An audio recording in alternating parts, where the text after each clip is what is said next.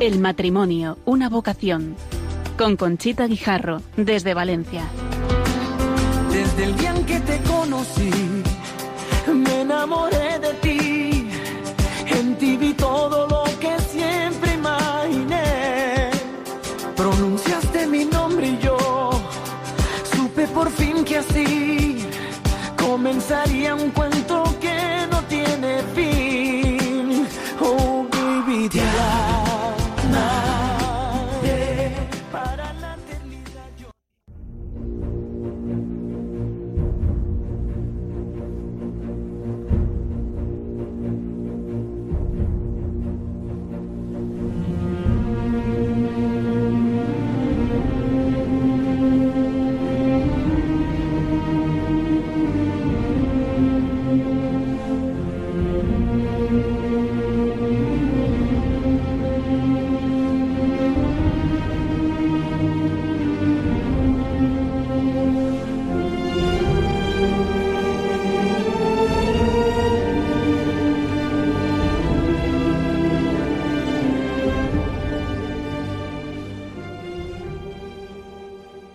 Buenas noches, queridos oyentes de Radio María.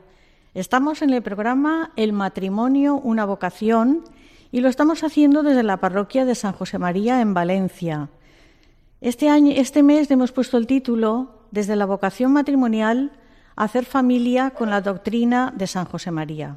Y hoy lo vamos a dedicar a San José María porque mañana se cumplen 43 años de su tránsito al cielo y lo vamos a realizar con una breve biografía del santo y con tres invitados que estuvieron presentes en, su- en sus tertulias y con el rector del santuario de Torreciudad.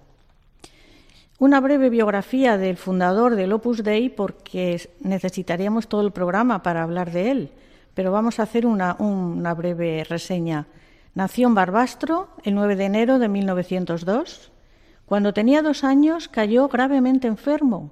Dos médicos hicieron lo humanamente posible para curarle, pero llegó un momento en que le dijeron a su padre, Pepe, de esta noche no pasa. Los padres no perdían la esperanza por la gran fe que tenían a la Virgen. Doña Dolores, su madre, le prometió que si se curaba, lo llevaría ella misma entre sus brazos hasta la ermita de la Virgen de Torreciudad, a la que tenían gran devoción en toda la comarca entonces y ahora hay más devoción todavía. Don José y María Dolores siguieron junto a la cuna rezando toda la noche, esperando el milagro. Al día siguiente, a primera hora llegó el doctor y preguntó ¿A qué hora ha fallecido? Comprobó que no solo no había muerto, sino que estaba perfectamente. Fue la primera caricia de la Virgen al pequeño José María. En las Navidades de 1917 recibió un fogonazo de luz en su alma. Cuando paseaba por Logroño, ciudad en la que residían entonces, vio en el suelo nevado las huellas de unos pies descalzos. Eran los de un carmelita que iba descalzo por amor a Dios. Y se preguntó, si otros hacen tantos sacrificios por amor a Dios, ¿no voy yo a ser capaz de ofrecerle nada? Y el, bar, barruntar que el Señor quería algo de él, decidió hacerse sacerdote. En 1920 entró en el seminario de Zaragoza. El 28 de mayo del 25 recibió la ordenación sacerdotal en la iglesia de seminario y dos días después celebró su primera misa solemne en la capilla de la Virgen del Pilar. Alterna la atención a dos parroquias con los estudios de Derecho en Zaragoza. En el año 27, para poder obtener el título de doctor en Derecho, se traslada a Madrid. El 2 de octubre de 1928, mientras participaba en unos ejercicios espirituales en la Casa de Espiritualidad Central de los Padres Paules, repasando notas en su habitación, vio con toda claridad la misión que el Señor le encomendaba. Abrir en el mundo un camino de santificación en el trabajo profesional y en los deberes ordinarios. Sigue diciendo, conmovido, me arrodillé, estaba solo en mi cuarto, di gracias a Dios y recuerdo con emoción el tocar de las campanas de la parroquia de Nuestra Señora de los Ángeles. Tiene muchísimos escritos. Aquí vamos a reseñar el libro de Camino, que este libro se han hecho de él 250 ediciones en 40 idiomas y más de 4 millones de ejemplares, el libro sobre el Santo Rosario, Surco, Forja, Vía Crucis, Es Cristo que pasa, con homilías, Amigos de Dios, también con homilías, Conversaciones con Monseñor Escribá, Amar al mundo apasionadamente, Las abadesas de las huelgas, etc. Cuando fallece en Roma la obra por él fundada, se ha arraigado y crece en los cinco continentes. Fue canonizado en el año 2002.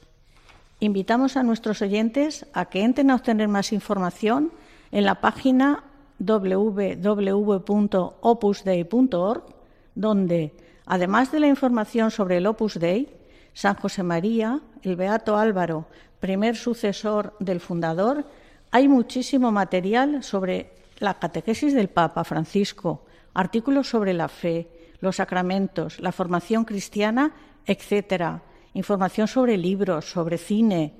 Eh, les invitamos a que entren y verán qué página más bien presentada. Y ahora vamos a poner una pequeña pausa con un trocito de, de una de las tertulias de San José María. El sacramento santo del matrimonio no solo un contrato, es a la vez contrato por el cual de dos carnes se hace una. Cuidado que lo dice duramente la Sagrada Escritura, ¿eh? pero hermosamente. Y yo no puedo menos de, de, amar ese amor humano que el Señor me ha pedido a mí que me lo niegue. A mí me lo ha pedido. Pero lo amo en los demás. Lo amo en el amor de mis padres. Lo amo en el amor vuestro, de vuestros cónyuges entre sí.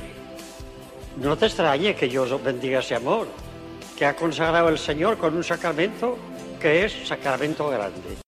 Seguimos con ustedes en el programa El matrimonio, una vocación. Y les voy a presentar a tres invitados que están aquí en el estudio, bueno, en la parroquia de San José María, en el estudio que hemos preparado, que son don Jorge Molinero Domínguez de Vidaurreta, nació en Madrid, reside en Valencia desde hace 23 años, fue ordenado sacerdote de la prelatura del Opus Dei en 1974 y ejerció su labor pastoral durante los primeros años en Sevilla, Granada y Madrid.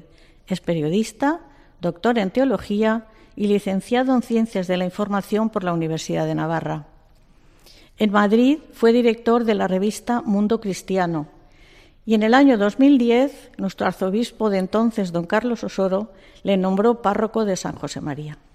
Su deseo como párroco es ser instrumento de unidad de todos los sacerdotes y poder parecerse al buen pastor, que conoce a todas sus ovejas y que da la vida por ellas, incluso por las que no están en el redil. Buenas noches, don Jorge. Buenas noches. Estamos aquí encantados de poder acompañaros. Muy bien, y muchas gracias por recibirnos en su parroquia y dedicarnos su tiempo, que es muy escaso. Está el matrimonio formado por José Luis Galdón, es ingeniero de caminos, máster del matrimonio y la familia por la Universidad de Navarra y director de ATLOS, Centro de Atención Familiar. Está casado con María Pilar Prosper y son padres de cuatro hijos. Buenas noches, José Luis, y gracias por estar aquí. Muy buenas noches, igualmente a vosotros por, invitar, por invitarnos. María Pilar es diplomada en Magisterio, licenciada en Psicopedagogía por la Universidad de Valencia. Ha dirigido durante 15 años un centro de educación infantil en Moncada. Actualmente es su directora del Centro de Atención Familiar Atlos. Buenas noches, María Pilar. Hola, Conchita. Buenas noches. Gracias por haber venido. Gracias a ti. Empezamos la entrevista con don Jorge y yo le quería preguntar, don Jorge, durante su estancia en Roma, usted conoció al fundador, que decía por aquel entonces, tenía yo 26 años, la gracia de Dios y buen humor y nada más. Y refiriéndose a la fundación del Opus Dei, ¿Influyó en su vocación el ejemplo del fundador? Pues he de decir que no, porque yo lo conocí, apenas conocía ni, ni al Opus Dei ni, ni, a su fundador. Yo lo conocía a través de sus libros y sus enseñanzas. Y claro, el que se me presentara un panorama de amor de Dios, de entrega a los demás, de servicio, el que se me explicara que el trabajo es un lugar para encontrar al Señor, igual que todas las actividades habituales de, cualquier persona, de un estudiante en ese caso, en mi caso, que se me hablara de corresponder al amor de Dios, que se me hablara de la Eucaristía, de la Virgen. Todo eso es lo que a mí me, llamó la atención y fue lo que fue abriéndole camino al Señor en mi alma. Lo que vino después, pues ya fue mi traslado a Roma, los años en los que estuve allí conviviendo con Él y algunas primeras enseñanzas sí que se me quedaron muy grabadas. Por ejemplo, el amor a la libertad. El amor a la libertad era una cosa que me impresionó desde la primera tertulia eh, a la que asistí con San José María. Estaba, estábamos un grupo de estudiantes y de profesores universitarios y, y allí, sin que yo supiera muy bien por qué, me refiero al año 63, empezó a hablar de su amor a la libertad, de defender la libertad de todos, y eso la verdad es que me conmovió y me entusiasmó también. Muy bien, la verdad que qué suerte, qué suerte haber, haberlo conocido. Si le parece, a partir de ahora le llamamos nuestro padre o San José María. San José María. San José María. Bien, pues yo he leído que en los apuntes íntimos de San José María decía de sí mismo, no valgo nada, no tengo nada, no puedo nada, no soy nada, y se autodenominaba borrico sarnoso. ¿Es verdad que tenía un burrito encima de su mesa de trabajo? Sí, sí, sí. Lo del burrito tiene una historia eh, concreta en, el Madrid de los años 30, de un episodio en la calle Atocha que unas personas le insultaron y parecía que le iban a pegar. Iba él vestido de sacerdote y, y uno de los que parecía que le amenazaba eh, frenó a los otros atacantes y, y, al despedirse le dijo, burrito sarnoso.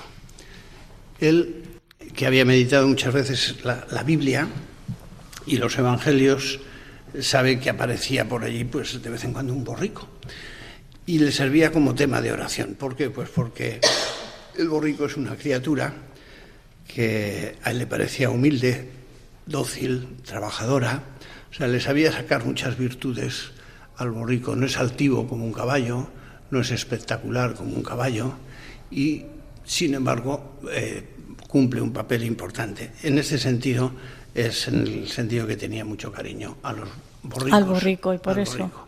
Por eso, simplemente. Bien, la verdad que el, burro es un animal que, aunque a veces es un poco terco, es muy obediente en cuanto a hacer lo mismo y no, no, se cansa de hacer siempre lo mismo, sino lo podemos ver en una noria y ahí está él dando vueltas, dando vueltas, que no sería otro animal capaz de hacer lo mismo. Mm, cuando Dios le hizo ver el Opus Dei, decía, Dios me ha encomendado un camino de santidad para los cristianos corrientes por medio del trabajo. Y decía esta frase, se han abierto los caminos divinos de la tierra, que simples cristianos sean masa en fermento. Lo nuestro es lo ordinario, con naturalidad. ¿Recuerda usted o recuérdenos cuando su canonización San Juan Pablo II ya hoy dijo que José María que San José María era el santo del ordinario? Sí, esto ahora ya, gracias a Dios, han pasado unas cuantas décadas y esto se entiende ahora muchísimo mejor, pero en los momentos en los que él empezó a, evangelizar hablando de la santificación de la vida ordinaria, esto era un poco extraño. Eh, parecía que las personas que querían de verdad ser santas deberían de dejar sus actividades y dedicarse únicamente a las cosas, digamos, de la iglesia o de la piedad o irse a un convento. O, y entonces esto, claro, fue un, fogonazo de luz para mucha gente que pudo mm, darse cuenta que sin salirse de su sitio podía querer con locura a Dios. ¿Cómo lo diría? Él usaba una expresión que a mí me encantaba, que era que teníamos que aprender a hacer endecasílabos de la prosa diaria, que nunca es lo mismo si hay amor a Dios y a los demás. Y había una cosa muy significativa de esta expresión de decasílabos, verso heroico de la prosa diaria, que era convertir todo lo humano en lo divino. Por ejemplo, él hacía mucha oración con canciones de amor humano que las dirigía hacia Dios o hacia la Virgen. En esto hay una anécdota muy simpática. Él ya había muerto, ya se había ido al cielo, y, fue el atentado de Juan Pablo II en la plaza de San Pedro. Su sucesor, el sucesor de San José María, el beato Álvaro del Portillo, eh, le llevó unas canciones que le habían gustado mucho a San José María en, en, en, México en concreto, y que el Papa, que había estado aprendiendo castellano y había estado también ya en México, pues, mm, pues le podían gustar.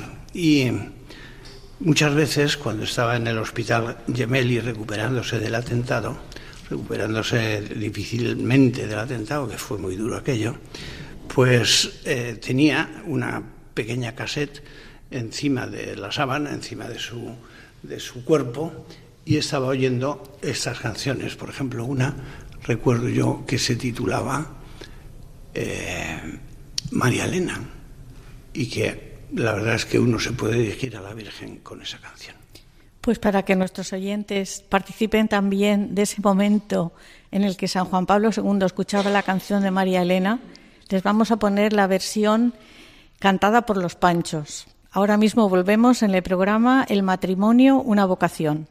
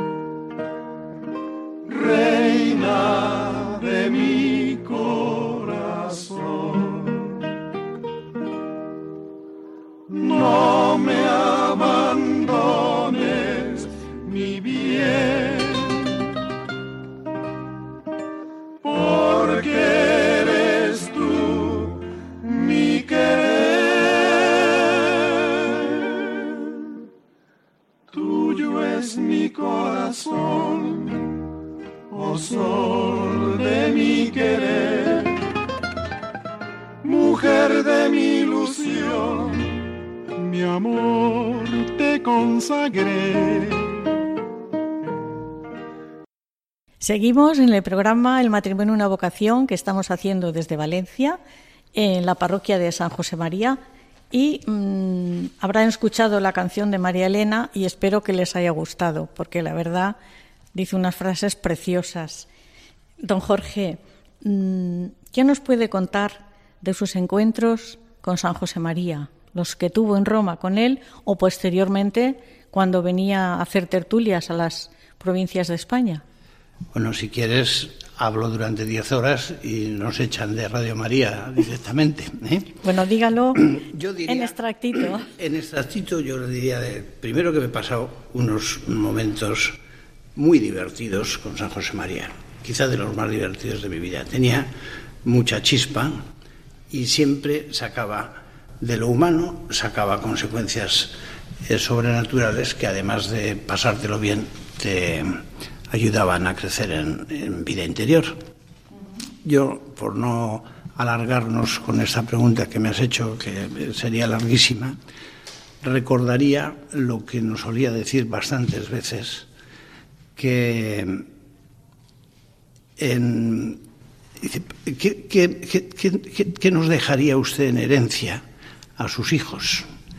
Y él muchas veces eh, contestaba, me gustaría dejar, se autocontestaba, me gustaría dejaros en herencia, en lo humano, el amor a la libertad, de la que ya hemos hablado, que es muy importante, porque solo con libertad podemos amar a Dios, y el buen humor, porque el buen humor es una consecuencia no solo de un temperamento, bueno, cada uno tiene su manera de ser, pero una consecuencia de saberse hijo de Dios, de saberse querido por Dios y por lo tanto de dar importancia a las cosas que tienen importancia y, las cosas, y no dar importancia a las cosas que no tienen importancia. La libertad, el amor a la libertad y el buen humor. Y en lo sobrenatural, el amor a la Virgen. Yo creo que es una herencia que ojalá la sepamos aprovechar. Y transmitir a nuestros hijos, nietos, vecinos, amigos. Hacer apostolado con estas tres ideas es una cosa bien sencilla. Lo del sentido del humor, pues algunas personas tienen o tenemos el carácter más seco, pero hay que intentarlo, porque cuando brota una sonrisa en la persona con la que estás, pues es una cosa muy agradable para ti y para la persona con la que estás. Pues eh, ahora le voy a preguntar una cosa relativa a las mujeres. en el libro Conversaciones como el señor escriba dice, dice, la mujer está llamada a llevar a la familia, a la sociedad civil, a la iglesia, algo característico que le es propio y que ella solo puede dar, su delicadeza, su ternura, su generosidad incansable, su amor por lo concreto, su agudeza de ingenio, su capacidad de intuición, su piedad profunda y sencilla, su tenacidad. ¿Cree usted que él vio todas estas virtudes en su madre y en su hermana Carmen? Bueno, yo antes de responder a esa pregunta que me gusta muchísimo, eh, diré que hay que tener en cuenta el contexto en el que nos movemos contexto es que nos están imponiendo eh, culturalmente un igualitarismo entre el hombre y la mujer y como si fuéramos exactamente igual. Yo creo que esto es un, un, asunto que nos está llevando a muchísimas fracturas. En los matrimonios, bueno, aquí los expertos lo pueden decir mucho mejor que yo. Pero claro, qué cosa más hermosa que en las relaciones humanas haya alguien que pueda aportar delicadeza, ternura, generosidad incansable, amor por lo concreto, capacidad de intuición, agudeza de ingenio, piedad profunda y sencilla, etc. Entonces esto eh, me parece que es importante que se, que se diga, porque si no nos están eh, confundiendo bastante y haciendo daño. Después de afirmar esta premisa, pues sí, yo creo que la madre del fundador del Opus Dei y su hermana Carmen han tenido mucha importancia en que, en que el Opus Dei, además de ser una institución de la Iglesia, sea también una familia en la que la gente se quiere, se ayuden en lo espiritual, se corrijan con cariño, se lo pasen bien, se diviertan y, que haya, bueno, con fallos y todo como hay en todas las instituciones, pero que haya un buen ambiente de familia. Ahora, yo creo que si vamos un poco más a fondo, de quien sacó esta visión de la mujer y este papel de la mujer fue de nuestra Madre Santa María. No hace falta mucha imaginación para meterse en las páginas del Evangelio y descubrir el papel de la Virgen en la Sagrada Familia. Muy bien. Pues ahora, queridos oyentes, vamos a ponerle una, un corte de una tertulia de, San José María en el que habla de la, la mujer es delicada y debe conservar con sus hijos. Es la madre la que tiene las manos más delicadas para poner en el barro los últimos detalles. ¿Habéis visto a un escultor? ¿Eh? No es así. Vosotras tenéis todo. En esas conversaciones con los hijos, cediendo a veces y otras veces sin ceder, pero sin poneros tozudas y sin levantar la voz a grandes gritos. Y son pequeños sin darles cachetes, que después os arrepentís de darlos. ¿No lográis nada? No lográis nada más que que os enfadáis después os tenéis que desenfadar. Mira tú qué gracia. Eh, luego, un poquito de conversación con los hijos va bien. Y consigue después que tu marido tenga un rato de conversación con los chicos antes de que sean mayores. Que se los lleve de paseo o de excursión o a caza o donde sea. Es bueno que vaya con tu marido. Seguimos en el programa El matrimonio una vocación, que tenemos como invitados a don Jorge Molinero, párroco de la parroquia de San José María, a a José Luis Galdón y a María Pilar. Y sintiéndolo mucho, mm, tenemos que despedir a don Jorge porque tiene obligaciones y no, no puede quedarse más tiempo. Muchísimas gracias, don Jorge, por su colaboración y su hospitalidad. Buenas noches y hasta la próxima ocasión. Muchas gracias, don Jorge. Seguimos en el programa El matrimonio una vocación y si desean ustedes hacer alguna pregunta sobre lo que estamos tratando, saben que tengo mi correo electrónico que se llama El matrimonio una vocación 2 en número arroba radiomaria.es. El matrimonio una vocación 2 arroba radiomaria.es. Y pueden obtener este programa o bien pidiéndolo a Radio María o en el podcast de Radio María lo pueden oír o bajárselo ustedes. Y ahora seguimos con el matrimonio formado por José y, María Pilar, José Luis y María Pilar. Y yo cuando preparaba este, este programa, María Pilar, mm, ¿qué ha supuesto en vuestro matrimonio la doctrina de San José María? Pues para mí en concreto ha sido ir descubriendo, ir entendiendo que el matrimonio es una vocación, una auténtica vocación. Por tanto, es un camino muy concreto pues para ser santos, para llegar al cielo. Tal como comenté hace unos días en otra intervención, eh, la vocación pienso que no es algo, quizá en algunas personas sí, pero para mí en concreto no es algo que ocurrió de repente, sino que he ido descubriendo a lo largo de mi vida, de nuestra vida, de mi vida con José Luis, que pues que es algo que, que, no vemos en toda su plenitud en un momento dado, pero como he dicho antes, vamos poco a poco descubriendo. Esto es lo que nos ocurría. Es verdad que nos ayudó mucho los medios de formación a los que acudíamos en la obra, eh, las meditaciones, las charlas de formación, el tener una dirección espiritual, y eso nos ayudaba a descubrir ese camino que teníamos y que decidimos en un momento recorrer juntos y que yo creo que debía ser el modo en que el Señor nos había elegido, ¿no? Había elegido para que llegáramos poco, poco, poco a poco a Él. Esto lo explicaba muy bien San José María cuando decía, dirigiéndose, yo lo he oído en alguna tertulia, dirigiéndose a alguna persona casada, un matrimonio, que el camino de tu santidad tiene un nombre, el de tu mujer, el de tu marido. Sí que es cierto, la verdad que yo también lo he oído en tertulias. En este programa solo vamos a poner tres o cuatro, pero en la página web de lopusdei.org tienen ustedes infinidad de tertulias a las que pueden ver y escuchar, porque escuchar a San José María es una cosa, pero verlo, cómo acciona, cómo mueve las manos, cómo te mira fijamente a los ojos, parece que te lo está diciendo a ti. Es cuestión de que ustedes se animen a entrar en la página web del Opus Dei. ¿Eh? Y tú, José Luis, eh, el sacramento del matrimonio tiene su propia gracia, porque es un sacramento para, para nosotros, los católicos. Mm, ¿A qué virtudes crees que tenemos que, que tenemos que cosechar, digamos, para que nuestro matrimonio sea una realidad y, y lleguemos a la santidad con el otro, con el marido o con la mujer? Pues bueno, eso en principio es bastante fácil de responder. Otra cosa es hacerlo. ¿eh?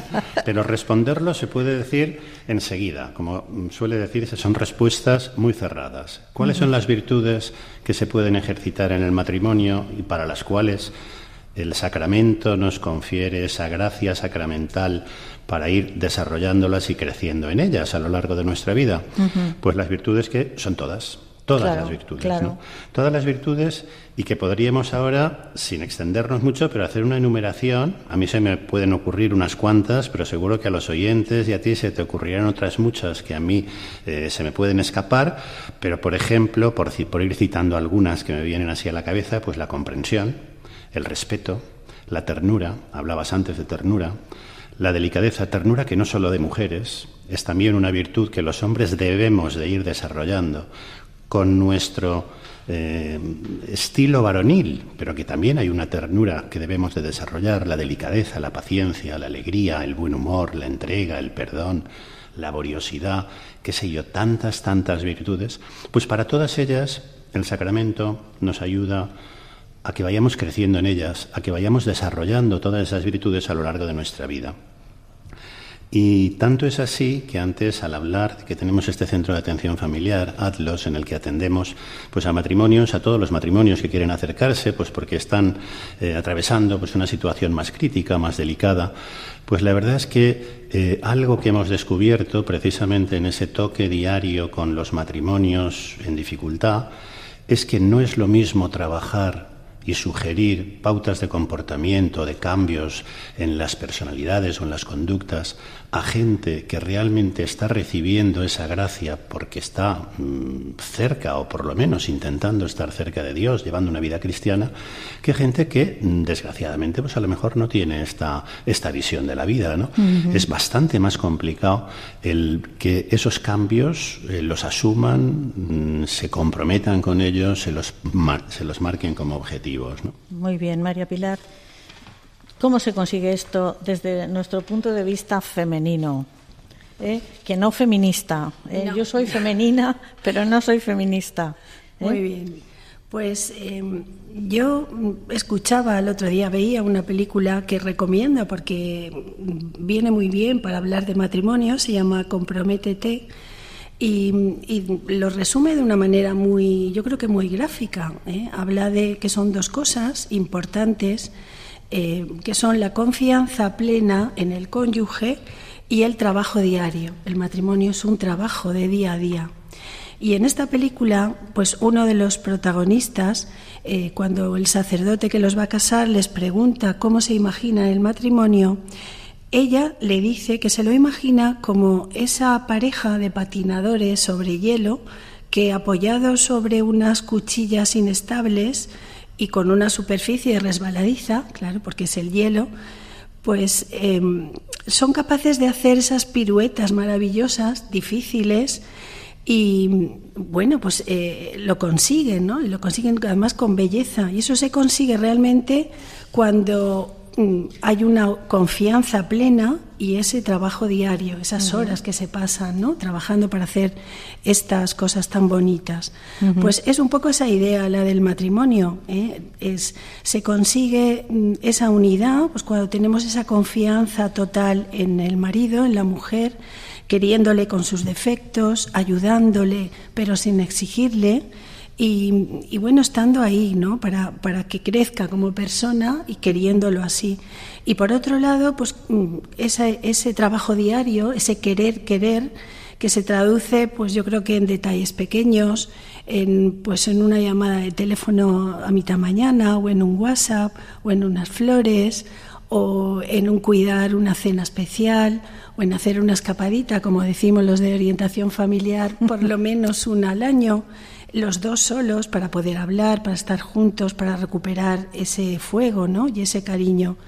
Y todo esto, si se cuenta con esa ayuda del Señor, si bueno, entre los dos se reza, se, se le pide ayuda, se le dan las gracias, las cosas salen bien ¿eh? y mucho mejor y yo creo que merece la pena y es la mejor manera, yo creo que de conseguirlo. Muy bien, y con la ayuda de Dios y de la Virgen a la que tenemos a, la que tenemos que llevar siempre con nosotros porque con ella se puede todo. ¿eh? José Luis, en Amigos en Es Cristo que pasa hay una homilía de San José María sobre la vocación matrimonial. ¿Qué destacarías como más importante de esta homilía? Pues hombre, es una homilía eh, ya puestos a hacer recomendaciones, yo recomiendo que se lea. Está en la página que tú has comentado dos veces, en la página del Opus Dei.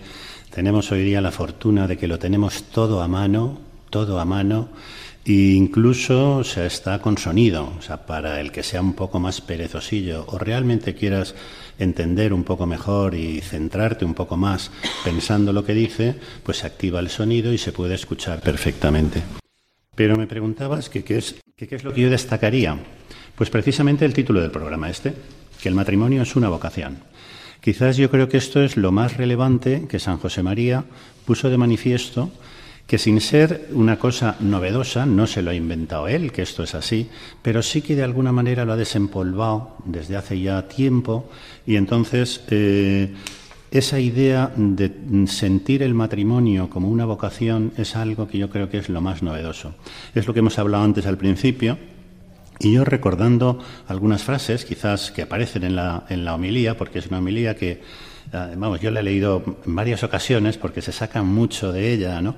Y viene a decir cosas así como que los casados están llamados a santificar su matrimonio y a santificarse en esa unión y concreta un poco más diciendo que la vida familiar, que las relaciones conyugales, que la educación de los hijos, que ese esfuerzo que hacemos pues por sacar eh, la familia adelante, por darle eh, mejoras en su, en su situación y en su desarrollo y en su evolución, ese trato con otras personas, es eh, todas esas situaciones humanas son aquellas que los esposos cristianos deben sobrenaturalizar. Ahí tenemos todo un recorrido, toda una cantidad de pequeños detalles, de pequeños matices y una enseñanza que yo creo que es el núcleo de la enseñanza de San José María acerca del matrimonio. Pues ahora, para que oigan otra tertulia cortita de, de San José María, solo dura 23 segundos, pero es que es sabrosísima. Nos dice que las mujeres somos la mitad ángeles y la otra mitad... La felicidad depende de vosotras. Sois medio ángeles, pero la otra mitad a veces y yo querría que la otra mitad sea mujer. Y como ángeles lleváis al marido a Dios, le hacéis más piadoso, más cristiano, le endulzáis la vida muy bien. Como mujeres tenéis pillería humana y no lo mortificáis, os lo ganáis por el corazón. El tiempo que tenemos para amar en la tierra es muy corto. Y se dedican a, amoríos y a tonterías y a pequeñeces y a ambiciones y, se eh, olvidan de lo grande y de lo noble, de su propio hogar, en el cual no estarán felices si no se acuerdan del hogar de Cristo Jesús con la Madre Santa María. Ya estamos con ustedes, supongo que les habrá gustado y habrán visto el sentido del humor que tiene San José María. Y ahora viene, para mi punto de vista, la guinda de este programa. Y es que José Luis y María Pilar han estado presentes en algunas tertulias con San José María. María Pilar o José Luis, el que primero quiera. José Luis, ¿nos cuentas qué recuerdas de la tertulia del año 1974 en el Colegio Guadalaviar y si fuiste alguna otra más? Pues sí, yo tuve la ocasión de conocer en la época que realicé un viaje por aquí, por Valencia, si no recuerdo mal, creo que fue en el año 72, eh, Mm, dos ocasiones de verle. ¿no? O yo simplemente coincidí dos ocasiones. Antes, cuando hablaba don Jorge de la estancia en Roma que tuvo y tal, bueno, la verdad es que se, eh, te da una envidia buena, ¿no? Una envidia sana porque dices, caray, qué suerte, ¿no? Pero bueno, yo sí que es verdad que tuve dos ocasiones. Una fue en Guadalajara, en una tertulia, pero esa quizás se la dejo para María Pilar, porque en esa estuvimos los dos, entonces ella, como mujer, seguro que tiene más detalles que yo para contar. Y yo estuve también en el Colegio Mayor Alameda, cuando consagró el altar del oratorio del Colegio Mayor de la Alameda y posteriormente tuvimos una tertulia de la que en el fondo tengo una foto de las pocas que se hicieron en aquel momento en donde aparezco yo por allí. Bueno, me siento muy orgulloso de estar allí, aunque sea al final, pero muy orgulloso. ¿no? ¿Y qué es lo que recuerdo? Pues yo cuando escuchaba hablar a, San a don Jorge hace un momentito, eh, yo creo que cuando le preguntaba sobre si le ayudó en su vocación y tal, y decía, pues no, ¿no? Yo, ¿qué recuerdo de aquello? Pues la primera impresión, los preparativos, o sea, hay que situarnos en el contexto. Eh, yo había conocido la obra un año antes, en el año 71. Eh, la causante de que conociera la obra fue María Pilar, que la tengo aquí a mi lado. Es algo que no se lo agradezco muy a menudo, pues para que no sienta un orgullo así muy potente, pero bueno. no le entre la vanidad. Exactamente, ¿no? Pero sí que es verdad que es una de las cosas que más le tengo que agradecer. Y la conocí en el año 71 a la obra y en el año 72 es cuando me incorporé en junio, es decir, estamos en octubre, noviembre del 72, que es cuando viene a Valencia, yo era una persona recién incorporada. Entonces, ¿qué es lo que sentía? Pues yo veía mucho follón, porque venía alguien que para mí, pues hombre, pues sí es importante, ¿no? Porque era el fundador de la obra y tal, pero chico, no es para tanto, ¿no? O sea, es lo que yo pensaba, ¿no? En mis adentros. Bueno, pues esto es lo que cambió, cambió radicalmente cuando le conoces personalmente antes comentabas que es muy bueno ver tertulias de él, porque esto yo creo que es algo que es lo que me sucedió a mí, ¿no? O sea, ese cambio quizás radical de encontrarte cerca de una persona que con su mirada, sus comentarios, sus gestos, su forma de, celebrar el acto litúrgico que estábamos haciendo allí, te lleva a Dios. Es decir, es lo que después a lo largo de la vida eh, me he encontrado, gracias a Dios, con otras personas cercanas en las que no sabes por qué, cuando estás cerca de una persona con mucha vida interior, lo que podríamos llamar una persona que está luchando en serio por la santidad, te encuentras. Ese fue mi, vamos, mi aportación, simplemente. ¿no? Y María, María Pilar, a ver tú, tú conociste la obra muy jovencita, ¿no? Pues sí, yo pues iba a Escolapias, tenía 16 años, mis padres fueron los primeros que conocieron la obra y a partir de ahí pues empecé a ir por, por un club, por, por Diemal y asistir a medios de formación y yo como mujer sí viví con muchísima ilusión ese momento para conocer a San José María. Es verdad que de alguna manera ya lo quería, había escuchado mucho hablar de él y vamos, yo recuerdo que estábamos emocionadísimas, o sea, lo vivimos pero con una intensidad, nos pusimos súper guapas, no sé, o sea, era como una cosa muy grande, ¿no? Y bueno, eh, yo estuve, ¿no? Estuvimos los dos en esa tertulia en el colegio y recuerdo que me impactó ese carisma que tenía. Eh, tú lo has dicho antes, era un gran comunicador, o sea, cómo movía las manos, cómo miraba, cómo se movía, la forma de andar incluso. Y cómo eh, abrazaba a, los hombres, y a los chicos. La suerte, claro. Yo cuando veo cómo les abrazaba a los hombres y a los chicos, digo, qué suerte tiene. es verdad pues eh, todo eso hacía pues que te llegaba de una manera especial, ¿no? Todo lo que iba diciendo es que no perdías detalle, porque luego veías, oye antes a, don Jorge, que transmitía esa alegría. Era una persona además muy jovial, pues era mayor, pero yo lo veía como muy joven, ¿no? Porque es que eso era lo que, lo que nos iba transmitiendo. Es cierto que estábamos allí muchas personas, pero a mí me dio la sensación de que, bueno, pues que estábamos muchos menos, ¿no? Que estábamos como en familia, también lo comentaba antes don Jorge.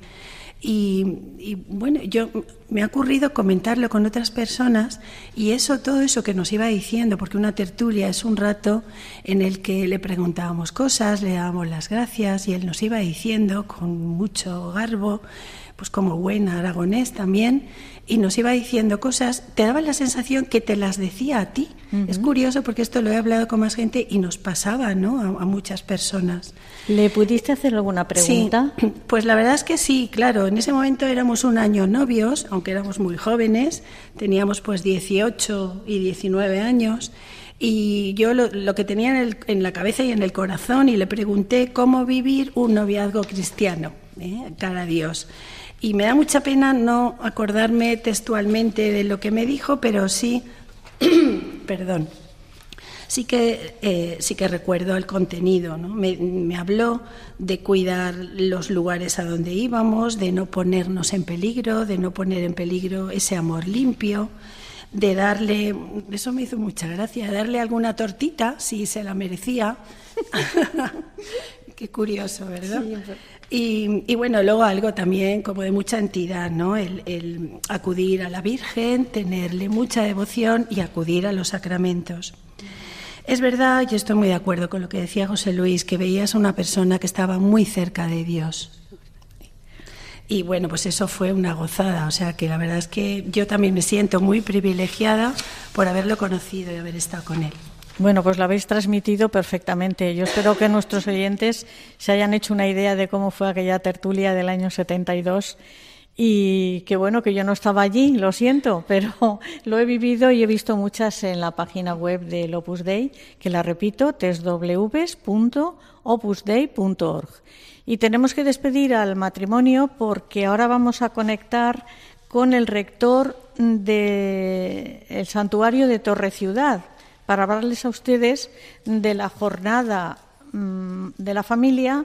Y antes les vamos a poner un, otra, otra corte de una tertulia de, de, San José María, donde dice cómo nos podemos ocupar mejor de nuestros hijos. Muchas gracias, José Luis. Muchas gracias a vosotros. Muchas gracias, María Pilar. Gracias a ti, Conchita. Lo hemos pasado muy bien. Me alegro. que el mejor negocio que tienen es ocuparse de los hijos. Por lo tanto, que te ayude y desde pequeños los vais soltando, les vais haciendo discurrir, no les obligáis a hacer muchas cosas de piedad, unas oraciones vocales muy breves que tú, mamá, las sabes decir y los niños las saben repetir. Y si un día te olvidan, te llaman y te dicen, mamá, que no he dicho a la Virgen nada. Y tú les dices lo que tienen que decir. Ellos ya lo saben, pero me gusta decirlo decirlo con mamá. Y otras veces con papá, los dos. ¿De acuerdo?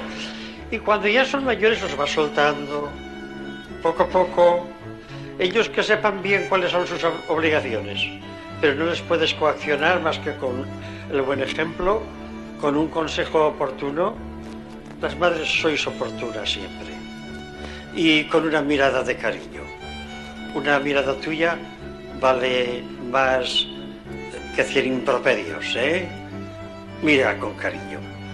Y ellos, aunque nada más sea por no hacerte llorar, no querrán hacer llorar a Cristo. Eh, nos ponemos al habla con don Pedro Díez Antoñanzas, que es el director del el rector del Santuario de Torre Ciudad. Es licenciado en Filosofía y Letras, Historia Medieval por la Universidad Autónoma de Barcelona y doctor en Filosofía por la Universidad de Navarra. Se ordenó diácono en Torre Ciudad en el año 1994 y ese mismo año sacerdote en Roma. Ha desarrollado su ministerio sacerdotal en Zaragoza, Praga y Madrid, casi siempre vinculado a tareas de formación de la juventud. Buenas noches, don Pedro. Muy buenas noches, Conchita. Sé que es usted rector del santuario desde el año 2016. Así es. Y le pedimos que nos hable eh, si hacer este santuario fue un deseo de San José María. Pues lo fue, efectivamente. Él, cuando era tenía dos años, eh, padeció una gran enfermedad, una epidemia que hubo en su ciudad natal, aquí cerca, en Barbastro, y cuando estaba desahuciado por los médicos, sus padres prometieron a la Virgen que, que vendrían a ofrecérselo si se curaba y esa misma noche se curó. Sí, sí. unos días más tarde, unas semanas más tarde, vinieron a ofrecer el niño a la Virgen. Muy bien. Por unos caminos que creo que había que ir con burro, no se podía ir andando. Sí, desde luego, hace más de 100 años no había coche, no había claro, claro. de carga, de contracción animal, y luego el último tramo efectivamente lo tenían que hacer en burro por senderillos, ¿no? En claro. Bastante abrupto. ¿Dónde está situado el santuario de Torre Ciudad? Para que pues nuestros oyentes se ubiquen. Pues mira, como ya he dicho, al lado de Barbastro, digamos que cerca del Pirineo aragonés, entre Zaragoza, entre el santuario de la Virgen del Pilar y Lourdes, el santuario de la Virgen de Lourdes. Más o menos a mitad de camino está el santuario de Torre Ciudad, sí, que desde, la provincia de Huesca. Desde hace unos pocos años se le llama la Ruta Mariana. Y, y, se da un pasaporte, se da un certificado de haber estado en los tres santuarios, ¿verdad? Bueno, en, en el Pilar, en Torre Ciudad, en Lourdes y también en Montserrat, Ah, muy bien. en Mandorra. Estos muy son bien. los cinco santuarios de la ruta mariana. Ahí en, ahí en Torre Ciudad, en el santuario de Torre Ciudad, se hacen ciclos de, de órgano, se hace la fiesta a la Virgen de Torre Ciudad, se, hacen ordenaciones sacerdotales y también está muy visitado por eh, mm, colectivos de diferentes países. Por ejemplo, yo he leído que en el mes de mayo han recibido visitas de Venezuela, China, Kenia, Inglaterra, Nicaragua, Paraguay, Ecuador, Bulgaria. Me habré dejado alguno, seguro. Pues eh, seguro que sí. Vamos, ahora mismo recuerdo un grupito del Salvador que estuvo por aquí. El Senegal, no sé si lo has dicho. No, no lo he dicho. Bueno, estos son emigrantes senegaleses que viven en España, fundamentalmente en Zaragoza. Ajá, muy bien.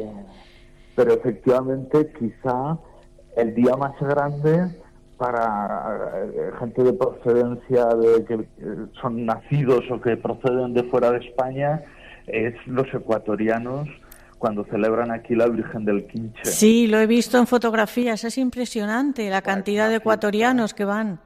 Es una fiesta preciosa que se hace en noviembre cuando es la, fiesta de Nuestra Señora del Quinche, efectivamente. Pero también, don Pedro, mm, lo más bonito para mí bueno, esto es un, poco tierno, ¿no? Lo de los ecuatorianos, pero lo más bonito para mí es la jornada de la familia, que este año se celebra la número 28. Así es. Que acudimos familias de toda España y además este año estará presidida por el prelado del Opus Dei, don Fernando Ocariz. Así es. Supongo que se espera la afluencia de muchísima gente. Muchísima gente. Cada año viene muchísima gente. Es la el día que más gente acude aquí al santuario de la Virgen, porque es un día especialmente dedicado a las familias. No es pretendido, pero de hecho es muchísimas familias jóvenes. Y bueno, y es un día de, oración y de fiesta de la familia en torno a la Madre, ¿no? A Nuestra Señora.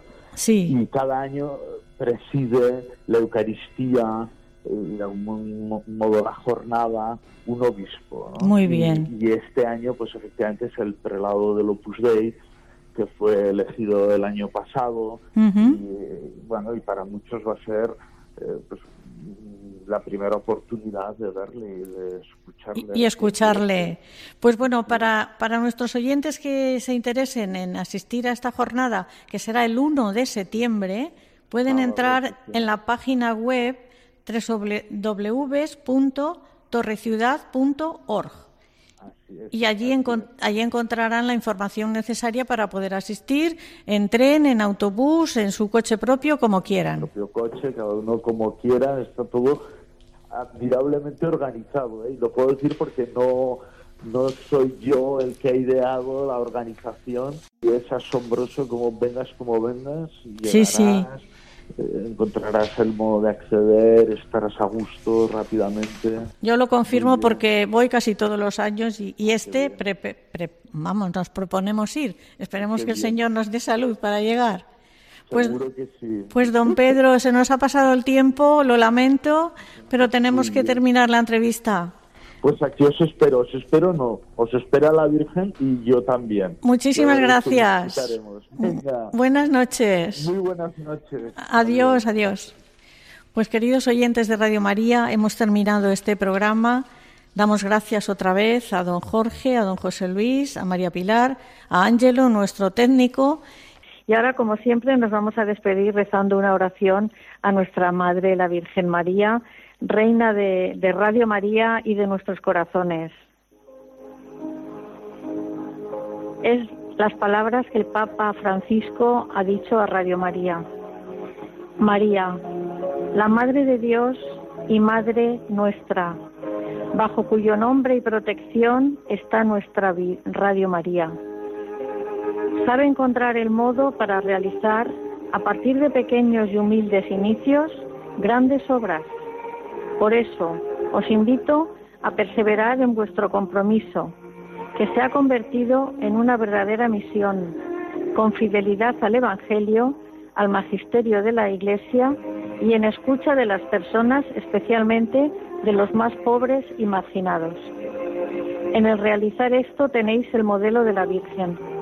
Es necesario por esto amar con el corazón de María para vivir y sentir en sintonía con la Iglesia. Tened siempre presente que donáis algo grande y único, la esperanza. Buenas noches. Les esperamos dentro de, de, cuatro semanas en el programa que haremos en el mes de julio y les damos las gracias por su atención. Los dejamos en mano de nuestros compañeros de informativos. Buenas noches y muchas gracias. El matrimonio, una vocación. Con Conchita Guijarro, desde Valencia. Desde el día en que te conocí, me enamoré de ti. En ti vi todo lo que siempre imaginé. Pronunciaste mi nombre y yo supe por fin que así